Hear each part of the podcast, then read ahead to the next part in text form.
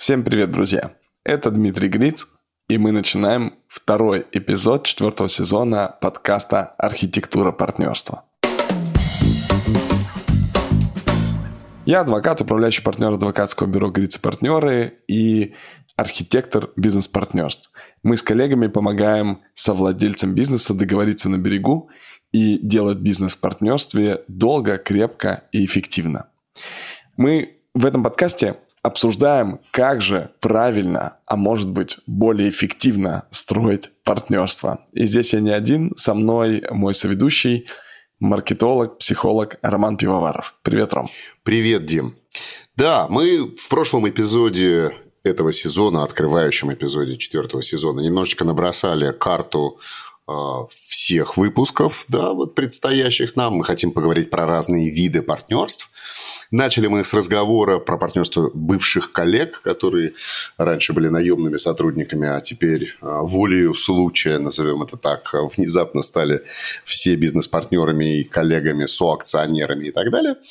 Вот. Ну, а сейчас э, давай поговорим о такой разновидности партнерства, как партнерство супруг. Да, с удовольствием. Мужей, жен и других вариаций супругов. Скажи, пожалуйста, правильно ли я понимаю, что это вообще самый тяжелый случай? Я не думаю, что есть какие-то самые тяжелые случаи, а есть какие-то самые легкие случаи. Я предлагаю не нарекать людей сразу же на беду, но важно понимать, что, конечно же, когда ты делаешь бизнес с близким человеком, то твоя ставка просто удваивается.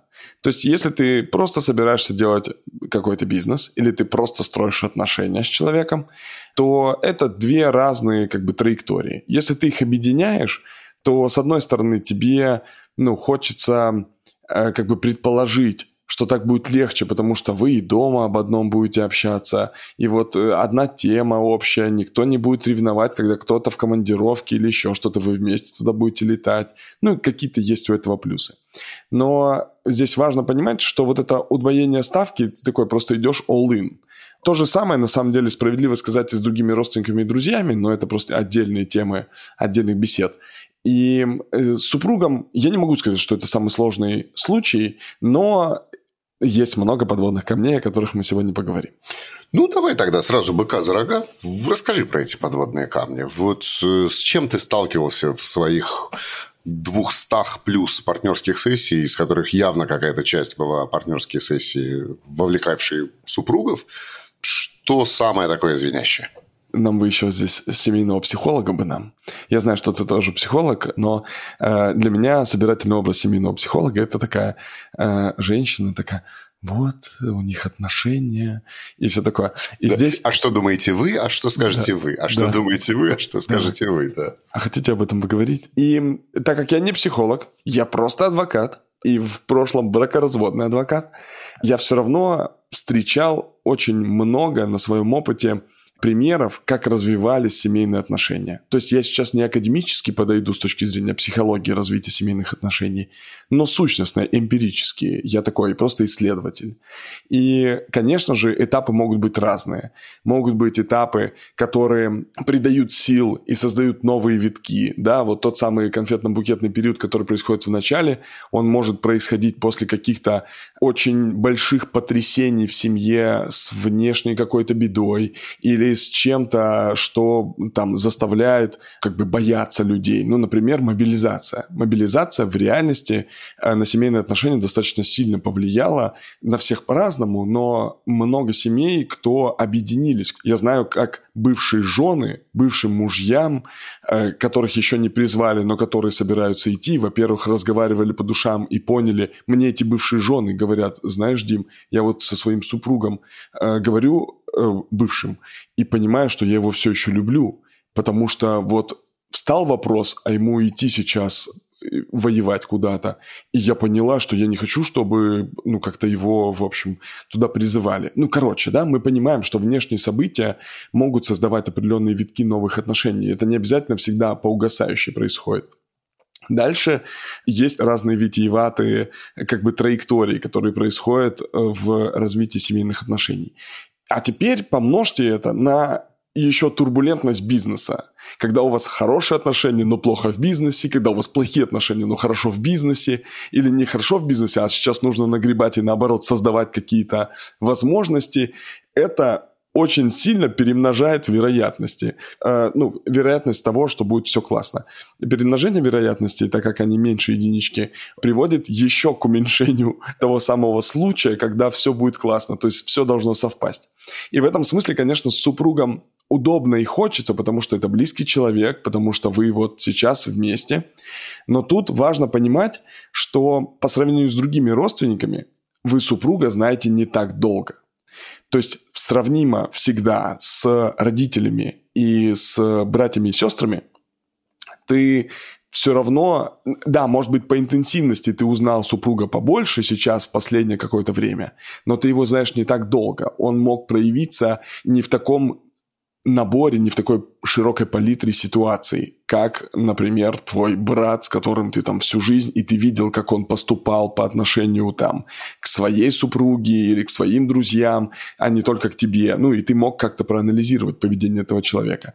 В этом смысле супруг или супруга, они, конечно, э, есть большая загадочность. Плюс есть такой флер вот этой влюбленности, когда ты впускаешь в бизнес мужа или жену, или невесту, или жениха, да, или просто парень девушка друг с другом, общаетесь вы пока не в браке, эм, здесь важная штука, что вот, вот это желание сделать хорошо, желание, может быть, как-то помочь реализоваться человеку или еще что-то, аккуратней с ним – потому что это может навредить бизнесу. Потому что вот когда ты берешь человека, ну, совсем никак э, компетентностно неподходящего, но этот человек там что-то про маркетинг, и ты такой, ну, будешь отвечать за маркетинг. Ну, вопрос в компетенции э, этого человека, мужа или жены, который начинает отвечать за маркетинг или там за операционку или за финансы. Ну вот за финансы это такая частая история в моей практике. Ты знаешь, что я много работал для рекламного и медийного бизнеса по всей стране. Там это были, наверное, тысячи медийных компаний. Это частая история, когда там муж занимался операционными вопросами, там, не знаю, разрешительные документы на установку билбордов, там, значит, полиграфические станки и так далее, и так далее а типа э, бэк-офис на жене, да, там, значит, за деньги отвечала жена, там, да, и это частая история, когда там, знаешь, мне там говорили, ну, вот, вы знаете, у нас там финансовые, это жена генерального, там, да, вот какие-то такие вещи. И я, честно, должен тебе сказать, что в тех бизнесах, которые были построены немножечко по модели ну, как бы семейного хозяйства, да, вот не, не по модели корпорации с четко прописанными какими-то ролями, там, не знаю, теми же самыми фондами, органами, там, да, вот не, не как корпорация, а как, в общем, ну, ну, я не хочу сказать постоялый двор там, да, или какое-то там хозяйство кулака крестьянина, но что-то похожее. То есть, такой суперавторитарный руководитель, который в ручном управлении рулит всем, и э, хозяйка-жена, которая, значит, под ключом держит амбар там, да, с, с финансами или с кадрами там, да, ну вот она как бы отвечает за, за кухню немножечко, да, этого бизнеса. И вот если бизнес не очень большой, и э, если он построен по модели почти вот домашнего хозяйства, да, то очень часто такие союзы, э, они очень хорошо функционировали. Я прям видел, потому что правила игры в семье и правила игры в бизнесе были практически одинаковые, да, и роли были практически одинаковые. Они, в принципе, ту же самую роль играли. И дома она отвечала за хозяйство, да, в широком смысле слова, а он э, там за рыбалку, не знаю. А вот э, в тех ситуациях, когда компания начинала расти и переходить из формата ну вот там расширенного семейного бизнеса, да, расширенного семейного хозяйства в какие-то корпоративные жанры с делегированием, с самостоятельным менеджментом, да, потому что вот в семейном формате любой там руководитель направления – это просто там пятая рука босса. Все равно решение принимает финальное он, а его там зам по чему-то, по производству по тому-то, ну, это просто зам. А вот при переходе в корпорацию, когда выдается гигантская степень свободы, да, самостоятельным юнитом, а, очень часто вот подобного рода союзы, они начинали ну, не то, что исчезать по швам, но они начинали быть ограничителем да, для развития компании. Это то, что наблюдал я, как семейный формат, семейное ролевое взаимодействие начинало немножечко ограничивать рост бизнеса у тебя было какое-то такое похожее наблюдение или что ты можешь на эту тему сказать? Да, абсолютно так. У меня была партнерская сессия супругов и сотрудника, которому давали опцион. Ну, сначала у них была партнерская сессия между собой, муж с женой, а потом с добавлением этого третьего. Это важно именно в таком порядке, потому что, ну, важно, чтобы перед третьим у них не было разной позиции. Поэтому с самого начала проводится как бы с ядром совладельцев, а потом добавляется опционер. Мы об этом поговорим в отдельном выпуске. И Э, ну, здесь была такая штука, что вот этот наемный сотрудник говорит, слушайте, ну, и он прям рассказал хрестоматийную ситуацию. Он говорит, ну, во-первых, вообще непонятно, кому из вас подчиняться. Потому что вы вот такой двуглавый орел, какое-то одно существо, которое вот, ну, я до сих пор, говорит, не понимаю, кто за какие вопросы конкретно отвечает. И мне было бы важно это все-таки понимать. Потому что вот это разделение, которое у вас где-то там дома принято, оно мне это неведомо. Это во-первых. Второе – это влияние ваших отношений и ваших каких-то, может быть, споров домашних на бизнес.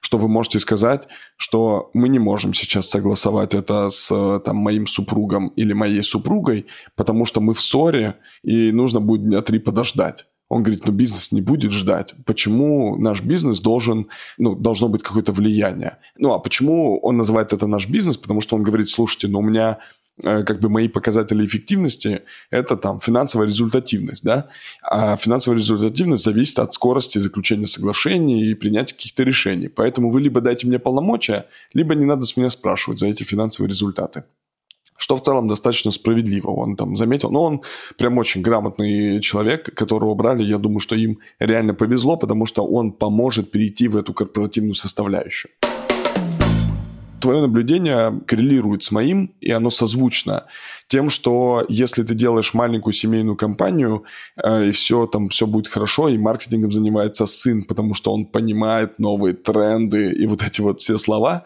это, конечно же, ну, у меня вызывает только умилительную улыбку, потому что понимает все тренды, это вот Роман Пивоваров с его партнером Денисом. А маленький парень понимает просто, что интересно маленькому парню и еще кругу его друзей. Но тем не менее, да, если ты строишь вот такую семейную компанию размером семью, то эта компания будет небольшой, но приятной и комфортной внутри. Наверняка те сотрудники, которые приживутся там и будут работать по 8 лет, им тоже будет все кайфово. Вряд ли они э, возьмут какие-то строчки Forbes или, в общем, куда-то попадут Fortune 500 или, в общем, в какие-то списки, но тем не менее. Если это семейная компания, но построена на корпоративных каких-то ценностях, причем не обязательно иерархических и жестких, э, не обязательно, ну, то есть цвет не обязательно там э, должен быть какой-нибудь синий, да, э, с очень четкими инструкциями и регламентами. Это могут быть и амбициозные компании, это могут быть, может быть, культура там бирюзовых или около бирюзовых компаний. Короче, это не важно. Важно, что это все равно все-таки корпоративная составляющая. Ну и здесь важно супругам, делая бизнес, я думаю, решать следующие вопросы. Во-первых, разграничение личного и бизнесового. И в коммуникациях, и в принятии решений, и в ролях. И на самом деле интересная модель, и она работающая, когда наоборот не типа у меня такая же роль, как в семье – а у меня обратная роль от семьи. То есть э, в семье я там поддерживаю операционку, но в бизнесе я отвечаю за креатив. А наоборот, другое поддерживает операционку. Здесь в этом смысле ну, хорошее дополнение может быть и такое незаезженность роли. Я думаю, что с супругом точно нужно обсуждать сценарии различного там развода или различных моментов с детьми отпуска, потому что, ну, обычно же партнеры говорят, так, в отпуск уходим, но не все вместе, а по очереди. А в семье не так, в смысле э, у супругов. У супругов отпуск как раз будет одинаковый. А если он будет одинаковый, то нужно понять один из самых важных плюсов, э, почему люди делают бизнес в партнерстве, что можно оставить на кого-то компанию и не бояться, что ее развалят завтра, что есть кто-то там на хозяйстве. Но у супругов как раз такой ситуации нет. И нужно придумывать. И на партнерской сессии они обычно моделируют вот эти ситуации и думают, так, каким образом они будут поступать, как они выстраивают систему, как, кому какие полномочия, как разграничение происходит, чтобы власть вся была не в одних руках, а она была диверсифицирована, как они это контролируют, ну и так далее. Потому что на самом деле совладение супругами с одной стороны, может задваивать функции, если нормальным образом не определить очень четко компетенцию, то можно задваивать, можно делать вдвоем работу, которую мог бы выполнять один. Ну, типа ездить по конференциям, например. Там жена выступает, а муж ее не отпускает, и муж за ней хвостиком ездит. Или наоборот. Тут гендер не важен с одной стороны, не задваивать функцию, а с другой стороны, кого-то все-таки оставлять в контроле, когда оба супруга говорят, да у нас там, не знаю, э, супруга беременна, а муж вместе с ней, и они все вместе выпали там на какой-то период. Вот такие особенности, конечно же, нужно предусматривать в бизнес-партнерстве. Слушай, мне очень нравится, как ты в каждом эпизоде пробрасываешь такой мостик прям в следующий, да, когда мы говорили про бывших коллег. А в прошлом выпуске ты упомянул супругов, о которых мы говорим сейчас. Сейчас ты упомянул а, а, сына маркетолога, Именно да, других родственников в следующем. Но прежде чем мы закончим, я последний вопрос тебе хочу про супругов задать. Слушай, ну такой непрофессионал, вернее, взгляд непрофессионала, да? Вот партнерское соглашение, которое потом делается а, по итогам партнерской сессии, да, готовится как, как некий итоговая резолюция, итоговый документ. Вот он как-то, не знаю, стыкуется, коррелируется там с брачным контрактом или с какими-то другими документами, которые имеют супруги. Он учитывает этот контракт. Вообще вот на каком-то таком э, документально-бумажно фиксирующем уровне как-то меняется партнерское соглашение? Супруги относятся к нему э, так же ревностно, как к свидетельству о браке? Здесь что-то есть особенное? Партнерская сессия создает договоренности у людей, которые частично, ну там процентов, наверное, 15 от всех договоренностей пойдут в брачный контракт автоматически. При этом это очень здравая обычная позиция. Брачный контракт не то, как мы будем делить, когда мы будем расходиться. А брачный контракт – это то, как мы сохраним имущество семьи от кредиторов в случае, если произойдет какая-то беда. И ну, какой-то финансовый кризис произойдет или финансовая нестабильная ситуация, и начнут все забирать, то у супругов как бы все сложно в, одно, э, в один мешочек. И если этот мешочек начнут забирать, то ничего не останется у семьи. Именно поэтому брачный договор строго необходим супругам совладельцем бизнеса, но не для того, чтобы обсуждать, типа, как мы будем разводиться и как будем расходиться, а для того, чтобы сохранить для семьи бизнес, э, какие-то вещи, которые э, нажиты, там, какое-то имущество, которое нажито в ходе брака, и ну, не оставить детей ни с чем. То есть э, важно, что мы сейчас коснулись этой темы, получается. То есть действительно брачный контракт просто абсолютный маст в такой ситуации. Конечно. Если делается бизнес. Брачный контракт, он рассматривает там ситуации раздела имущества. Э, этот раздел имущества может быть просто для того, чтобы расплатиться перед кредиторами, когда платит один из супругов. Да, да. А второй супруг говорит, «А у меня было другое направление бизнеса. Я в этом бизнесе не участвовал или не участвовала, поэтому мое имущество не может уйти с молотка, как имущество первого супруга. И это очень важно важная составляющая. Фактически как дополнительный страховой полис такой. Конечно, это дополнительный экономический страховой полис, в смысле экономических отношений.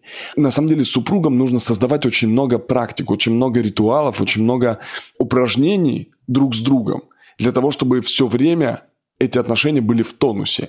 Потому что, знаете, мы когда э, соединяем и личное, и бизнесовое, то риск-то удваивается, а над отношениями мы работаем меньше, потому что нам кажется, что мы человека знаем очень хорошо. Но знаем мы его не в этой модели. Об этом поговорим в следующем выпуске. Замечательно.